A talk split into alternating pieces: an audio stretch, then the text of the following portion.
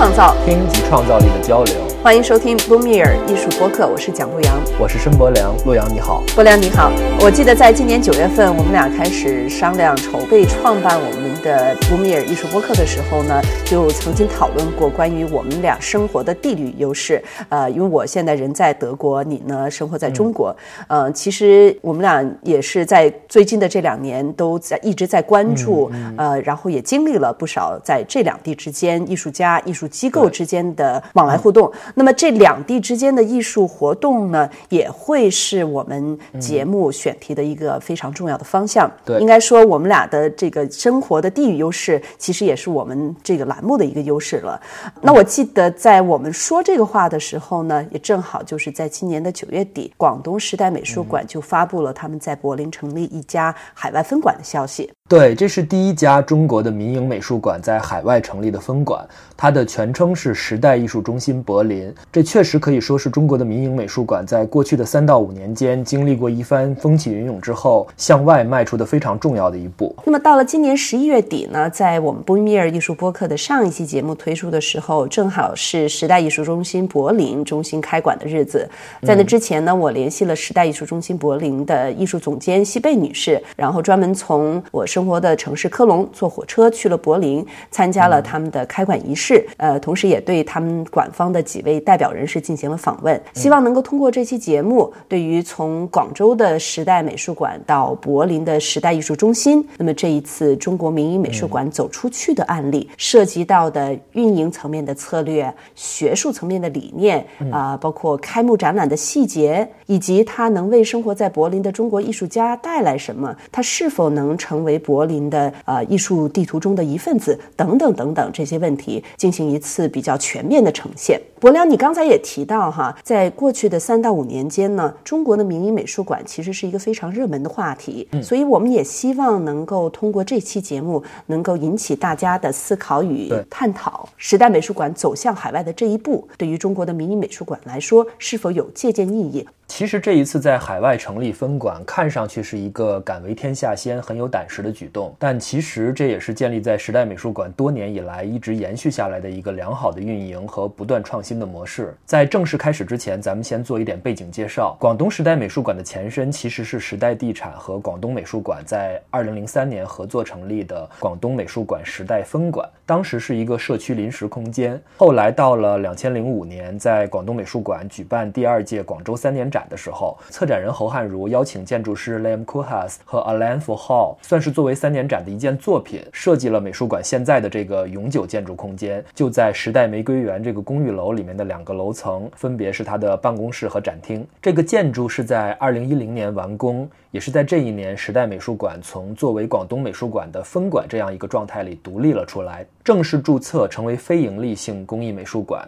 正式采取广东时代美术馆现在这个名称向公众开放。所以说，时代美术馆从二零一零年正式独立向公众开放，到今年在海外建立分馆，其实可以说他们是经历了八年的一个厚积薄发的过程。嗯，博良，这次呢，我在跟时代美术馆的团队接触当中，嗯，给我印象非常深刻的是，这是一个分工非常明确、高度专业化的团队。同时呢，他们又具有一个非常广阔、长远的视野和一个非常迅速、高效的决策和执行能力。在柏林的这几天呢，我采访了时代美术馆的执行馆长赵倩先生，他呢跟我非常详细的分享了当初他们从产生在柏林建立分馆的想法，到上个月正式开馆的这样一个过程。呃，让我非常惊讶的是，其实这个过程真的从有想法到实施，经历了短短的不到一年的时间。呃，可以说他们真的是非常有胆识，很有效率。那我们下面先来听一下赵馆的介绍。其实美术馆在呃独立以后是一零年独立嘛，到今年第八年，但其实中间过程中，整个中国民营美术馆的发展已经不一样了。我们刚开始的时候其实没几家的，但后来以上海为代表的越来越多。南方相对寂静一点，其实当时北京、上海有朋友都开玩笑说：“哎呀，你们来北京、上海开一个那种多露面什么的。”但呃，后来发现，反正去衡量各个条件，包括资金条件，就没有没有真正去把它发展下去了。呃，但这个是我觉得这个是这个是很隐子的东西了。但真正是嗯，到去年，去年就我们卡塞尔呃团队来卡塞尔来柏林，就更加深入的了解这个地方的一些呃艺术状况。啊，那么呃，我们回到去，其实发现，呃，发现我们就说，呃，我们所身处的那个，就当代中国当代艺术环境也不一样了，已经跟十年前、八年前完全不同了。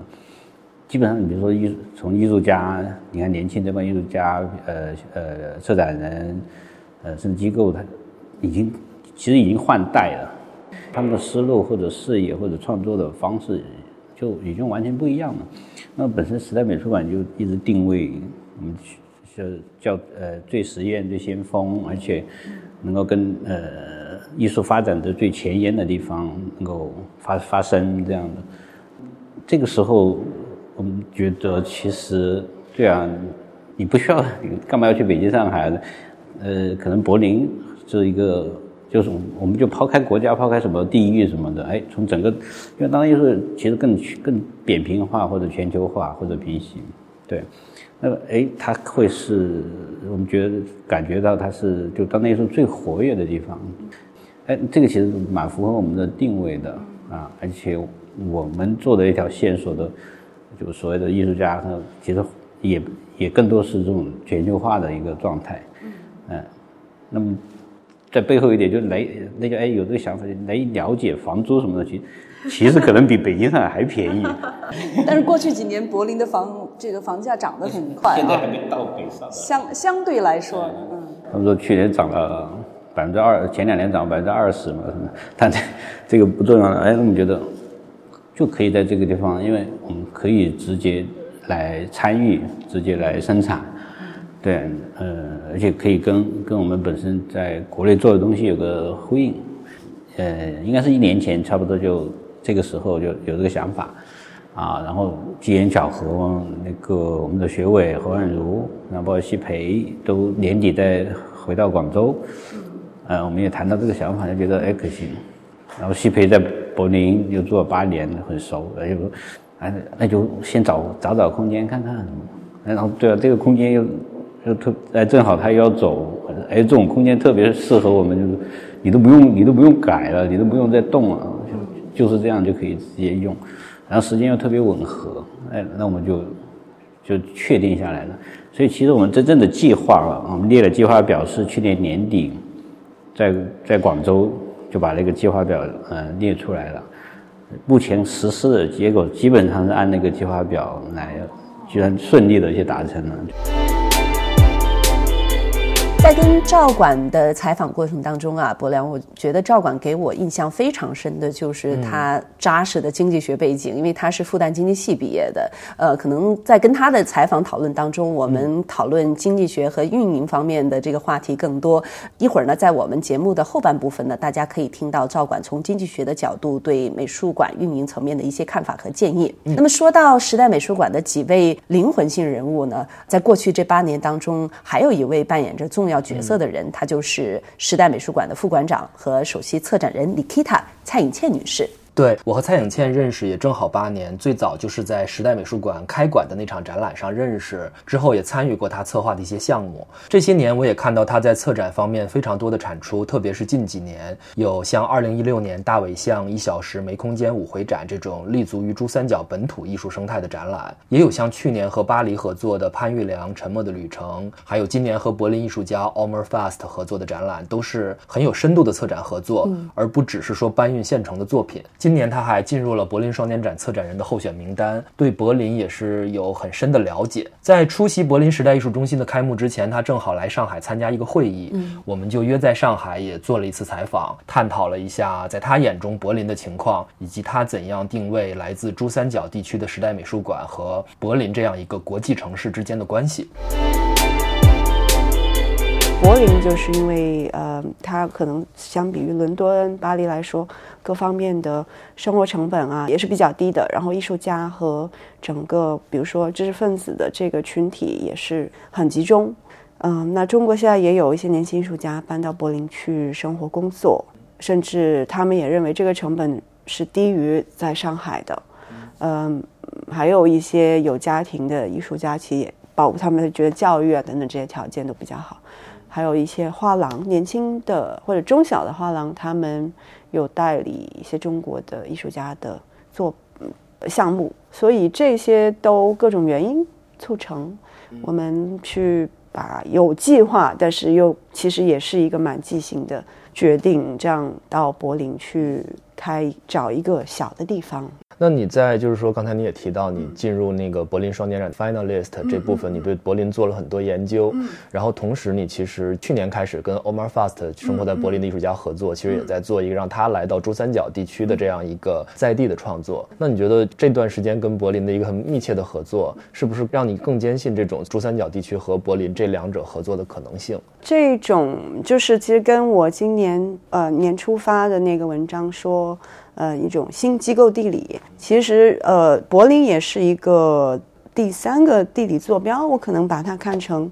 虽然呃，广州可能现在在中国，如果说当代艺术的这个环境里面，还是属于一个相对。尴尬一点，它又不能说是边缘，但是它的位置就是这样。那如果有一个像柏林这样的第三个地理坐标，我觉得可以让时代在，即便把二零一零年算作我们开馆的时间，也接近十年的时间段里面所积累下来的一些工作的方式，还有一些机构的理念，包括我们跟艺术家合作的方式，我觉得这个不是针对国际艺术家而言，我觉得我们跟。在所有展览里面，跟中国艺术家的合作方式，可以很好的用一个更加稍微成熟一点的方式，有一个国际的发生。嗯，所以柏林这个不是一个特别野心勃勃的事情，我还是觉得它是一个比较，我们把自己看成一个 newcomer，或者是一个。Institution in migration，这是我我给他的一个概念，就是跟现在全球的这种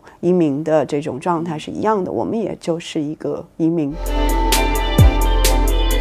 说到这个机构作为移民的话题，我觉得柏林时代艺术中心选择以影像三角志、珠江三角洲的录像艺术作为这次开幕展的主题，也是一个挺有意味的选择。嗯，包括他们邀请侯汉儒先生作为这次开幕展的主策展人。侯汉儒是时代美术馆的创始学术委员，现任罗马二十一世纪美术馆的艺术总监。珠三角的艺术一直是他策展的一个核心关注领域。嗯这个脉络可以追溯到比较有名的一次是两千零三。三年，他在威尼斯双年展紧急地带单元中策划的展览《广东快车》。哎，伯良说到这儿哈，我想插一句，你觉不觉得哈，咱们做到今天这是第四期节目，我们每期节目这一回接一回，有点像说书一样，因为 中间都特别有密切的一个关系。你比如说上一期我们节目刚刚邀请到两千零三年威尼斯双年展的策展人 Francesco Bonami，谈过他那一届的策展理念，是邀请了几位策展人分别策划不同的单元。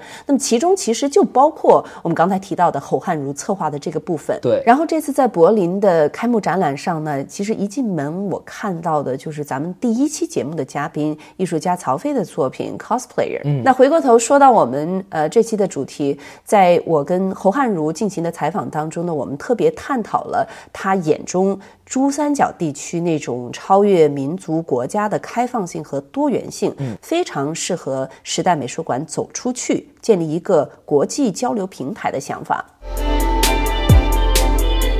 开始就有一些这个地方要做什么，一个比较长远的一个广泛的一个一个想法，但是就是说具体到你落实到第一件事情要做什么时候呢？时间已经没有了。呃，我就说那我我试一下做这么一个事情。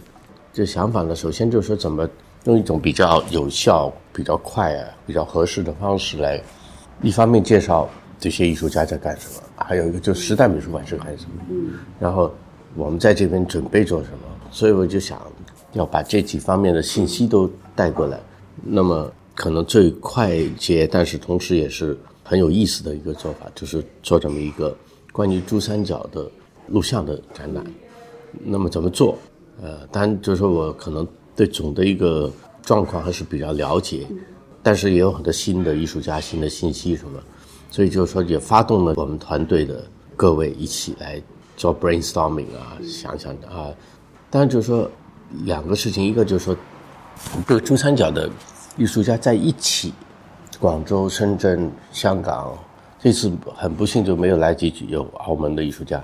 呃，这这些艺术家呢，在一起做做一个展览，实际上这个机会不是很多的。那把这个作为一个相对整体的一个 context 来看，实际上怎么去解释它，怎么去去看到它这两方面的这种互动，也是一个在理论上要要搞清楚的事情。嗯，那么第二个呢，就是说录像作为一个艺术的范畴，它真正的含义是什么？在珠三角这个地方的这个整个社会变动过程中当中，它起的作用是什么？然后这个给我们一个机会去探讨这个问题。所以我就赶快联系了一些，就是说香港的一些同事啊，还有广东的各个地区的一些朋友啊等等，去做一个很快的一个研究，然后这马上就发动了很多艺术家推荐他们自己作品，然后我们再做一个选择，然后同时也有一个很重要的一点，就是我们也强调这个珠三角这个地方，不光是给当地的艺术家的一个活动的地方，也是一个国际性的一个实验的地方。所以呢，也有一部分的艺术家是不是住在这里的，或者他有机会到这地方来，因为各种原因到这来，比如说参加什么大的展览啊，或者做研究啊，也做了很多有意思的作品。我们也把这部作品这部分作品也直接拿过来。那这样的话，就展示的是珠三角这个地方是一个，也是一个国际性的平台。这也是正好是。呃，时代美术馆的宗旨吧，可以说就他们想做的最重要的一件事情。您说到这个时候，我在想到一个问题，就是在当年应该是零三年，就是啊威尼斯双年展期间，您策划的这个展览啊 Zone of Urgency，对展览的一部分，就可以说是您的一个很重要的成名作，这个广东快车。呃，如果我记得没错的话，是包括了大概珠江三角洲应该有十四位，我差不多对对对，十四位艺术家的作品。然后从零三年到当下，我们现在是在二零一八年，就这十五年间，嗯，我们刚才也介绍了，虽然这次也叫珠三角的这个录像艺术哈，对对，但是其实您刚才其实已经谈到了，包括艺术家的选择，已经跟零三年的时候其实发生了很多不同的这个变化了，对，是不是可以也从另外一个角度讲，说代表了就是呃中国艺术与西方艺术世界交流的方式，其实经历了很多不同的阶段。对对，应该这么说，就是说，实际上我们比较早的提出，首先我们不需要。代表什么中国艺术？嗯，当时做广东快车的一个目的，一直延续下来到时代美术馆到今天。实际上，我前一阵在香港那个 M Plus 他们收藏的那个，去年一七年是做了一个回顾嘛？对对，重现。对对，实际上也很奇怪的。然后我就呃当时画了一个图，展览里面也有那个图，你可以问他们要一下。嗯，好。讲的就是说我大概呃从九十年代末就九七年的。南非双年展，我做了一个项目叫香港等等，嗯，一直到今天，这个大概有十几个项目，里面一直延续的是去探讨这个珠三角这个作为一个全球化的一个很特殊的一个地方，呃，它跟历史是怎么谈判的？它跟现状是怎么谈判？它不断的是展示的一种可能性，就是超越这种民族国家的这种文化身份的一种可能性，包括比如香港的九七年的过渡。这个过渡它意味着什么？一直到今天，实际上还在纠缠这个，而且越越来越痛苦的纠缠他的身份问题，对吧？所以珠三角为什么拿出来看？因为它是一个，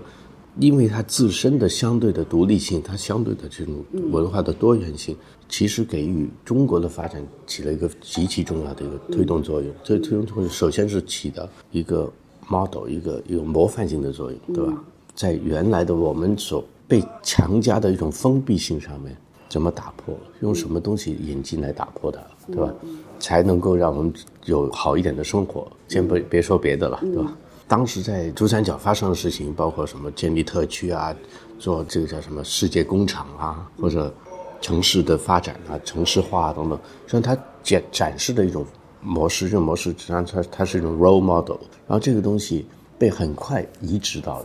中国各个地方去，一直到今天，实际上也还。经常是这样一个情况，包括现在，比如说中国的新科技的、高科技的这个所谓 Silicon Valley 也在这个地方，对吧？这种 role model 建立的这个基础是什么？这种基础就是它相对的独立性、开放性和文化的多元性。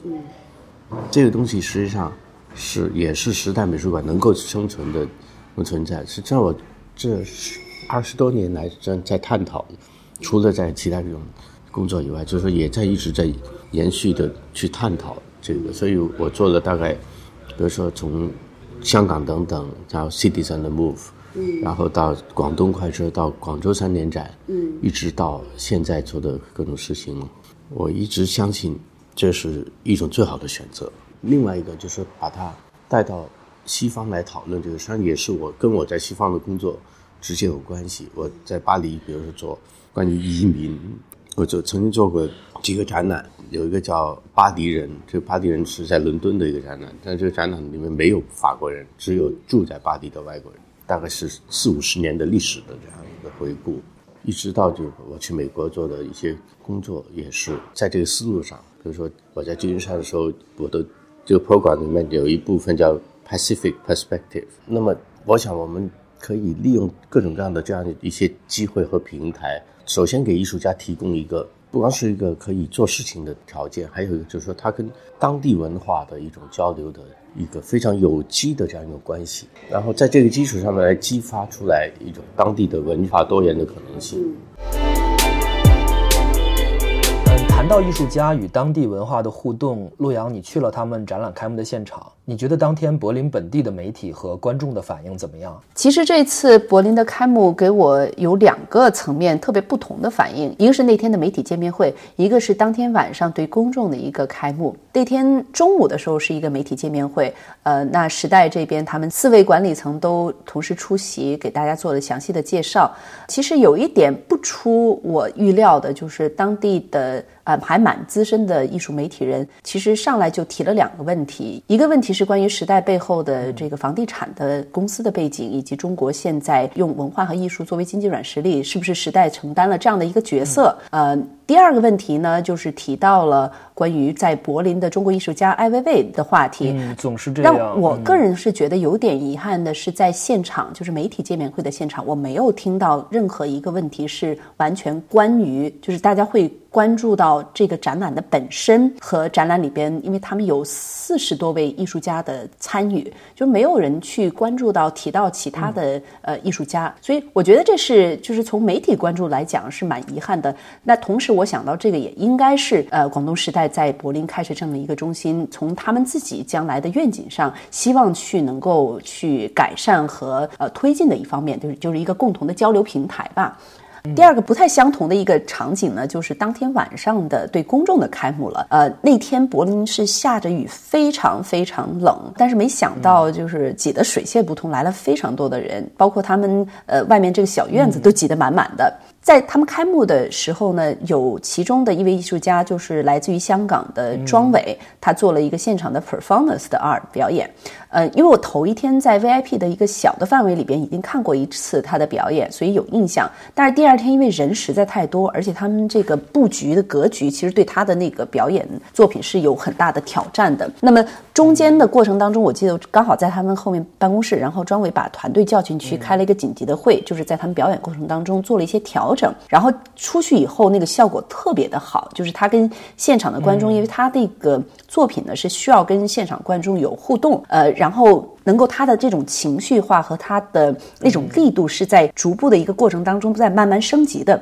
就到最后的时候，我觉得那个力度是真的是爆发出来，能够跟现场融入到一起的。所以我对庄伟印象非常深刻。他是一个生活在柏林的艺术家，是吧？是的，庄伟呢，他其实是一九九零年出生在广州，然后两岁的时候呢，随父母搬去了香港，所以他基本上成长过程当中，他还是一个香港的年轻艺术家。呃，在香港浸会大学念完本科以后，他到欧洲来学习，然后再搬到柏林。庄伟呢，是我第一个认识的，呃，来自中国香港，然后居住在柏林的这么年轻的一位艺术家。开幕第二天呢，我专门去了一趟他的工作室，跟他做了一个交流。那么庄伟呢，他觉得时代艺术中心的成立是一件很让他感到振奋的事情，同时他也跟我分享了一些中国艺术家在柏林的现状，尤其是他们面对的一些尴尬处境。国艺术家，我觉得很好的就是很多时候都聚在一起，就是大家都知道谁是谁这样的，因为是比较一个小的一个群体嘛，在这里。然后同时间就因为可能是它是一个很小的群体，所以大家都是都会支持大家的的工作啊这样的。所以我觉得这样其实一个生态挺不错的。另外就是我也觉得是分开不同的。我也不想叫分开，但就是也有确实有很多艺术家，他们更有经验、更资深的艺术家，他们是已经 establish 他们的一个呃 career，然后他过来的，跟在这里呃他们还没 establish career，在这里开始的艺术家又不一样。嗯，但就是还是呃我。感觉好像慢慢会有更多艺术家会过来这边。我感觉，比如说，在很多人提到说，哎，某某艺术家，啊，你比如说在哪里看你国际上看一个展览，那会说某某艺术家他是来自于柏林，就是可能其实代表的是这个艺术家本身他的工作是在柏林，但并不意味着这个这位艺术家是出生或者呃生长在柏林。对。所以我很好奇，你觉得？嗯，在大家比如说，嗯，艺术机构也好，艺术圈聊到提到中国在柏林的艺术家的时候，你觉得他们会看待他们是柏林的艺术家的群体之一呢，还是会更强调说他们来自中国？还是会更强调是来自中国？为什么呢？你觉得为什么呢？我觉得是呃，大家还是就比如说我们好很少会讲，比如说 Vietnamese contemporary art。但我们会讲 Chinese contemporary art，当然最后再看下去也会找到为什么就是 economy，我觉得就是有呃现在就是中国越来越就 economy 越来越好啊，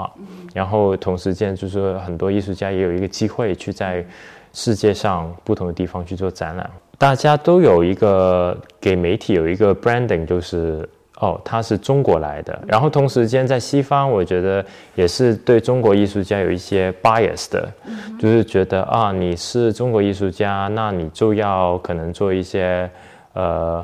criticize 你的政府，然后或者是很 rebellious 的，因为其始终可能呃媒体还是喜欢这类型的东西，然后慢慢就变成一种。Norm 对中国艺术家就是一种呃这样的一个 bias，但这个 bias 我觉得是其实挺惨的。我觉得为什么有这个 bias 是其实就是因为 economy 嘛，就是呃而且就是如果强大论对强大论，然后就是然后看这边的媒体就会很多时候就 attack。就是一个 press war 这样的，就是媒体之间的战争，他们就是去攻击啊中国，然后攻击呃中国也攻击他们这样的，呃，但如果他们没有这个强大的 economy，谁会攻击谁？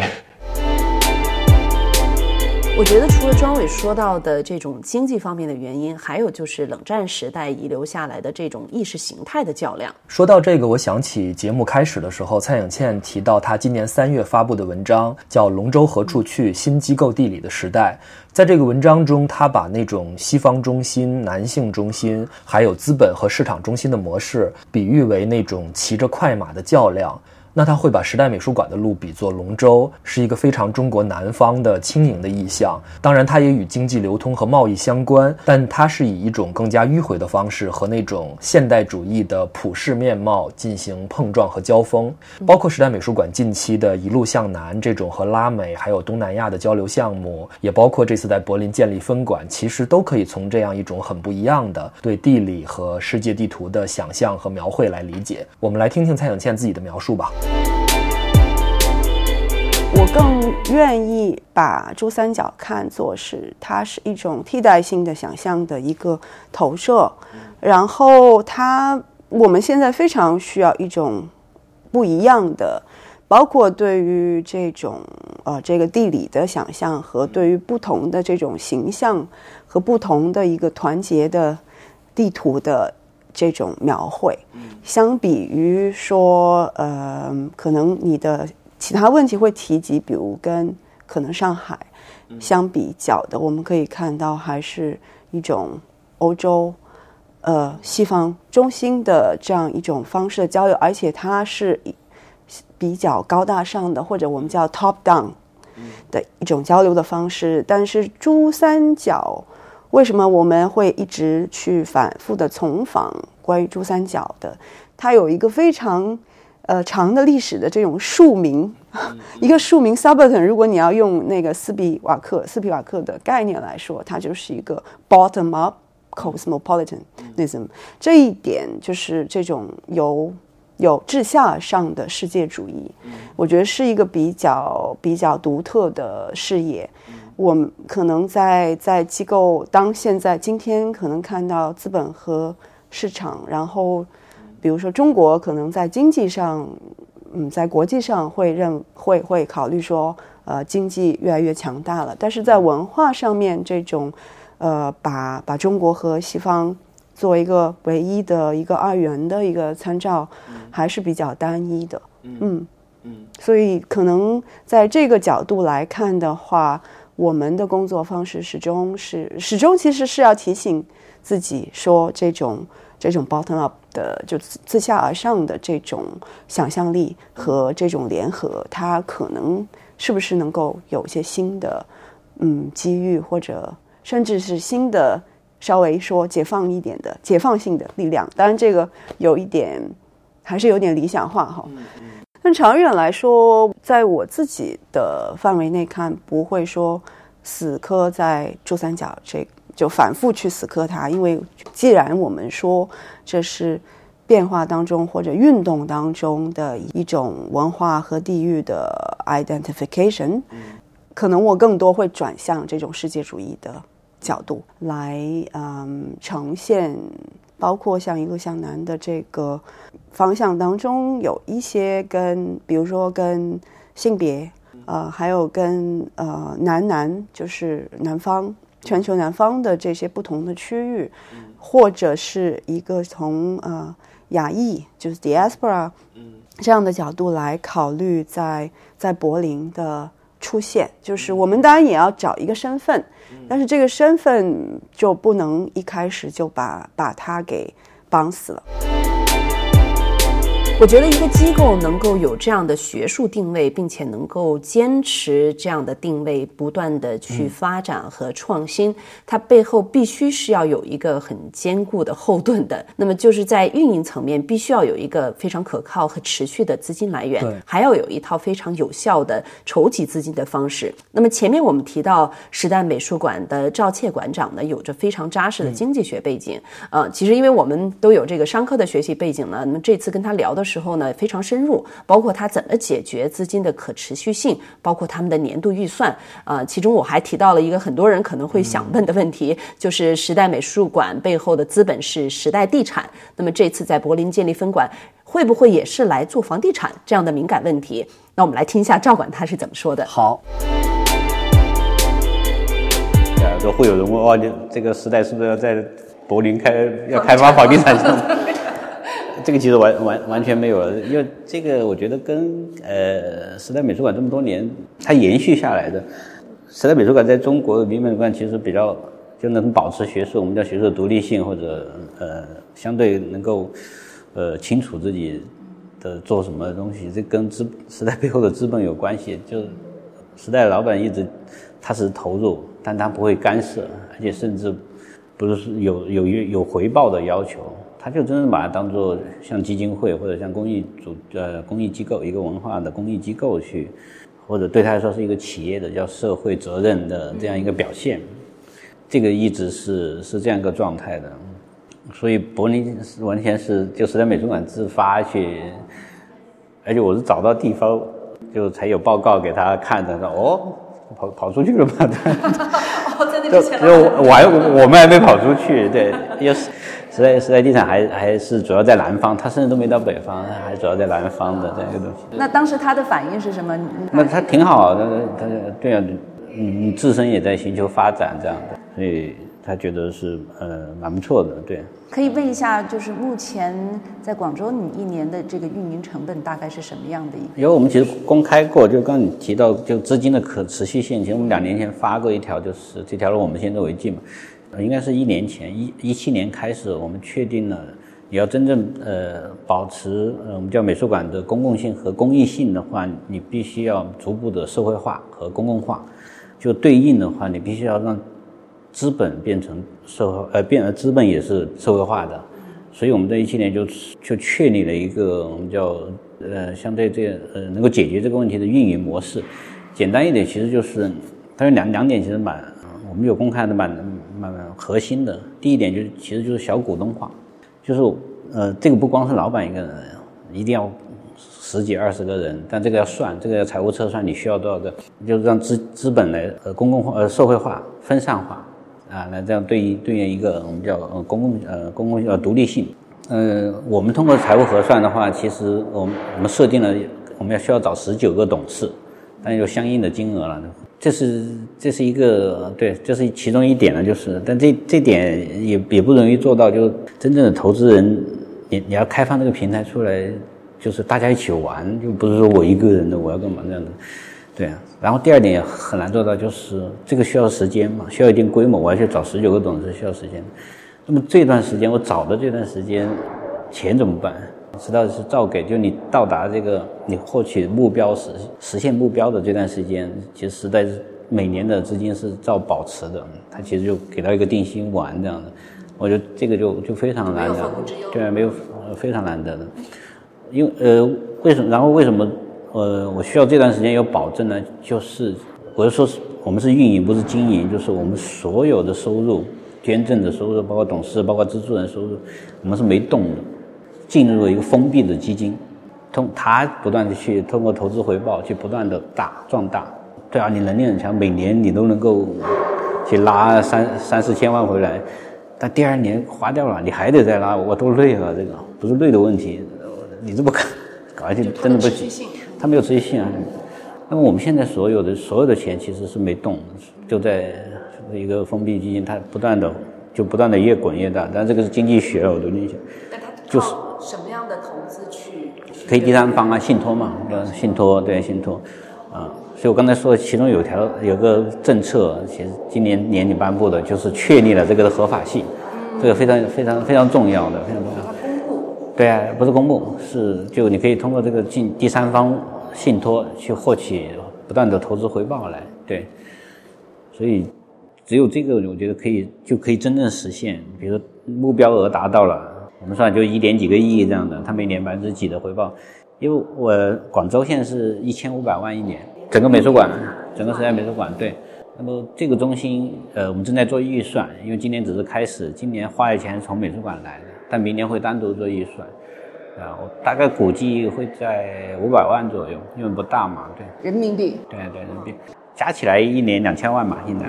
嗯。这次跟赵管的交流，我觉得他非常的坦诚，嗯，对我所有提到的可能是涉及到敏感话题，他也特别特别开放，这一点给我印象非常深刻。他也跟我提到，从二零一七年开始呢，他们提出和在推行这样一个董事的这样模式。虽然现在他们还只有一位董事，赵管也希望通过这个机会能够传达他们的一个愿景吧。他们非常欢迎年轻的、愿意接受挑战的呃企业机构。或者个人来进行参与和支持，而他个人呢，对于这个模式的前景是非常乐观的。他觉得这个公益信托会是未来的一个趋势。我听起来这个很接近欧洲和美国的方式，特别像我们听过的一些慈善信托或者家族信托这一类的模式。对，但是在目前阶段的中国呢，因为政策环境的不同，还是需要对这方面有一个非常密切的关注吧。嗯，虽然说这些年政策也在不断的变化和更新，但是目前呢，其实在中国还没有办法达到像美国那样，比如说通过捐赠来抵税。嗯，那么最多就是捐赠给基金会，它可以做到税前抵。扣，但是民办非企它还是不行的。那么还有一个非常重要的细节，赵管也介绍到，就是这次柏林中心在他们注册的时候呢，他们的注册形式其实是呃非常正规的非盈利机构。可能因为柏林的这个本身在这方面它的政策已经是非常成熟的，那所以将来的话对他们在这边的运营的话会更加的灵活，会有效。嗯，我觉得这个政策的问题特别具体，但是目前很少被非常深入的探讨。我们未来可能可以做一期这样的选题，对，包括我们这次也聊到了时代美术馆这个模式，它可不可以未来作为一个其他民营美术馆借鉴和复制的这样的一个案例？其实这也是一个蛮复杂的问题，对，因为它包括了很多细节的问题，比如说对于资本的要求啊，管理体制它是不是健全啊？那么给我印象非常深的是，在赵管回答这个问题过程当中，他对于自己在这个国际决策中扮演的角色的认识，他是特别。清晰的，我们来听听赵管是怎么说的。我觉得可能蛮多是，比如说资本的要求，对这个我觉得已就已经很很大不一样了。对，第二个就是可能，我觉得呃，像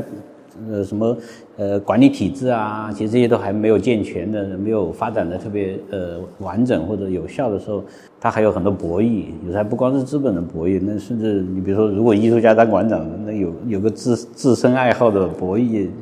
确实呃。我觉得可能我们受到的干扰会少少很多，就对有一个